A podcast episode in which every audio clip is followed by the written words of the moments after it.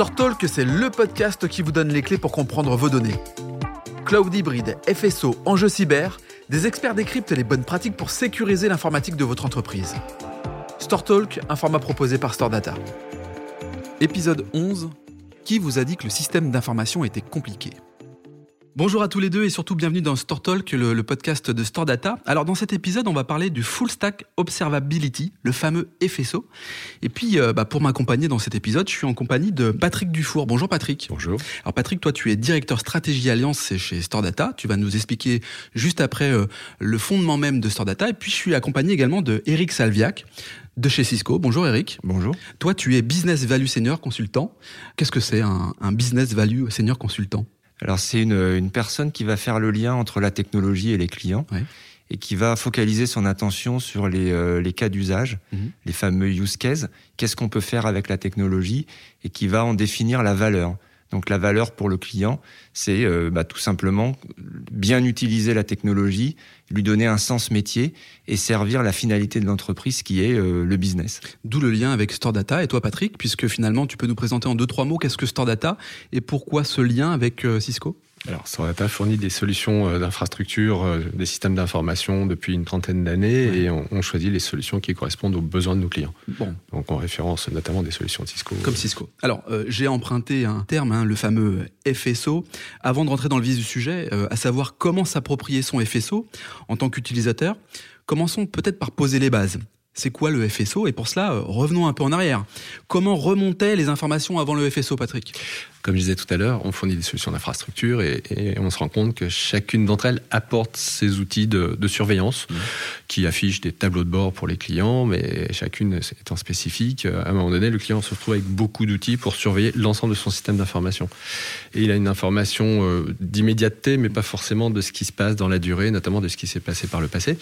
Et donc, euh, une solution type FSO va permettre d'agréger toutes ces informations-là pour en faire des tableaux de bord qui vont permettre d'avoir une vision pour le client de tout ce qu'il y a dans son système d'information et comment ça se passe. Si je comprends bien, c'est à la fois pouvoir prendre du recul, mm. euh, se projeter également en avant en fonction de la donnée, de la data qu'on a récupérée. C'est ça, Eric, on pourrait le résumer à ça ou pas? Je pense que c'est parfaitement résumé. Euh, je rajouterais juste un élément en fait qui est de dire que euh, il y a des tendances de fond aujourd'hui sur le sur le marché, hein, d'où cette discussion qui consiste à dire qu'il y a une convergence finalement entre euh, ce qui se passe d'un côté dans les infrastructures et ce qui se passe dans les applications. Mmh. Il y a un moment, il faut que les deux se parlent et que les équipes IT aient une visibilité complète. C'est le fameux full stack observability eh oui. Euh, pour euh, monitorer la performance de l'ensemble. Quand on a euh, des clients qui souhaitent intégrer cette solution, qu'est-ce que ça génère? Quels sont les bénéfices que ça peut générer? Il y a un vrai travail de préparation en fait. On n'installe pas cette solution-là euh, directement. On commence par regarder les usages que le client fait de son système d'information, de tous les enjeux qui sont euh, à prendre en compte, en, en fait. prendre en compte, de la façon dont c'est traité euh, en, en, matériel, en physique, mais également ce qui se passe dans le cloud, mm -hmm. les applications qui tournent dessus. Donc il y, a, il y, a un vrai travail de préparation qui permet après d'installer la solution et de la faire parler comme il se doit pour les besoins du client. On parlait tout à l'heure, Eric, finalement des besoins. On démarre avant tout par là, par les besoins, et chaque besoin est spécifique à chaque entreprise. Comment vous répondez finalement à, ces besoins à travers le FSO Je pense qu'on va parler de valeur. Hein. Pour répondre un petit peu à la question sur les bénéfices et les, euh, et les besoins, l'idée c'est évidemment de, de, bien comprendre l'environnement euh, tel que Patrick l'a mmh. décrit, hein. mais c'est surtout de définir des, euh, des, nouveaux use cases, des nouveaux euh, façons de faire, des nouvelles, euh, comment dirais-je, façons de répondre à des nouveaux besoins des clients finaux de l'entreprise. Donc juste une petite parenthèse sur les, un petit complément sur les bénéfices. Quand tu posais la question de savoir finalement quels bénéfices ça, ça rapporte, je crois que les premiers, euh, les premiers bénéfices qu'on peut souligner sont les bénéfices pour le business de l'entreprise. On va pas penser uniquement à IT, mais on va dire l'IT travaille pour le business et le business travaille pour des clients. Mmh. Donc c'est bien le point de départ. On a deux trois exemples là euh, dans le monde du retail, de la banque, euh, sur les, les, bénéfices que ça génère. Oui, je peux te donner euh, deux trois exemples. On peut prendre un exemple euh, dans la banque, effectivement. Ouais. Hein, euh, on a tous ici autour de cette table, les gens qui nous écoutent, des applications sur leur mobile ouais. pour voir leur compte, faire des virements, enfin voilà, voir un peu l'ensemble des positions sur leur sur leur banque. Et quand on va monitorer euh, la performance de cette application. Ça va faire appel à des, euh, des dizaines, voire des centaines de services. Ça va générer des milliers de, de transactions. Euh, on va aller lire dans des dizaines de bases de données. Et si vous êtes à Paris, en Espagne ou je sais pas, en Inde en télétravail par exemple, vous aurez accès en quelques millisecondes à la même application. FSO va vous permettre, va donner cette possibilité de vous connecter, de voir tout ce que vous pouvez faire, de faire toutes les opérations en sécurité et en rapidité. Eric, tu nous as présenté quelques use cases. J'aimerais prendre la, question dans l'autre sens. Si une entreprise n'intègre pas euh, cette fameuse FSO, quelles seraient les conséquences à venir? Oui, c'est une bonne question. Peut-être pour y répondre, je voudrais donner deux, trois éléments de contexte. Euh, bon, inutile de vous dire qu'on sort d'une période un peu perturbée euh, de pandémie. Je vois de quoi tu parles. Tu, vois de quoi je parle. Mmh. Et c'est intéressant parce que, en fait, on s'est rendu compte que on n'est plus dans une transformation digitale, mais une accélération digitale, et qu'entre guillemets, le monde est devenu mobile first. Euh, juste, un, juste un seul chiffre, le nombre de, euh, de téléchargements en 2021, je ne sais pas si vous avez une idée, euh, c'est une, une, source statistique, 218 milliards, 218 milliards de téléchargements. Téléchargements de quoi? D'applications digitales. Énorme. Donc c'est un truc qui est complètement fou. Mmh. Et ça, ça illustre quoi? Euh, ça illustre le fait que euh, l'application digitale, elle est devenue une vitrine pour une entreprise. Mmh. Que ce soit une banque, on en parlait tout à l'heure, euh, enfin n'importe quel type d'entreprise, hein, c'est pas Patrick acquiesce, euh, c'est devenu une vitrine. il faut que cette vitrine, elle soit excellente. Il faut que l'expérience utilisateur, elle soit absolument sans faille à tous les niveaux. Et au-delà de la vitrine, l'application digitale est un élément de différenciation mmh. compétitif. Euh, d'une entreprise à une autre. juste un autre chiffre. En fait, c'est dans la même étude, c'était intéressant de, savoir que 66% des utilisateurs, 66% hein, des utilisateurs d'applications digitales sont prêts à changer de marque s'ils ont une expérience qu'ils jugent pas très bonne. Donc il y a de l'enjeu. Donc il y a un enjeu énorme. Et au-delà de l'utilisation, euh, tu fais bien de le souligner, l'enjeu, c'est un enjeu de chiffre d'affaires. Mmh, hein, c'est un enjeu de gagner des parts des marchés, un enjeu business, un enjeu de, conserver, euh, de conserver sa position. Donc euh, finalement, FSO, c'est ça. L'enjeu, on peut le résumer là-dessus, et l'enjeu pour le, le CIO, hein, le DSI de, mmh. de l'entreprise, il va être de dire, mais comment je fais d'un côté pour m'assurer que je délivre une expérience sans faille à l'utilisateur final, donc au client mmh. de mon entreprise, alors que d'un autre côté, il faut que je gère des milliers, des dizaines de milliers de données euh, parce que j'ai euh, une architecture hybride, je suis dans le cloud, euh, j'ai des dizaines de projets. C'est plus que de la complexité, c'est impossible. C'est impossible. Et FSO répond à ça. Et FSO répond à ça, parce que FSO va aller chercher toutes les, les données critiques du, de performance des, des systèmes, mais ça, c'est pas suffisant. Il faut leur donner un sens à ces données critiques. Et on leur donne un sens par rapport à quoi? On leur donne un sens par rapport au métier, donc par rapport à l'utilisateur final. Donc on priorise, on a les bonnes informations pour prendre les bonnes actions de remédiation et donc délivrer la bonne performance qui va répondre aux impératifs du business. Conclusion, il faut un FSO. Conclusion, il faut un FSO et je pense que c'est plus une option aujourd'hui. La question est plus de savoir si on va le faire, mais quand est-ce qu'on va le faire et comment on va le faire rapidement. Très clair.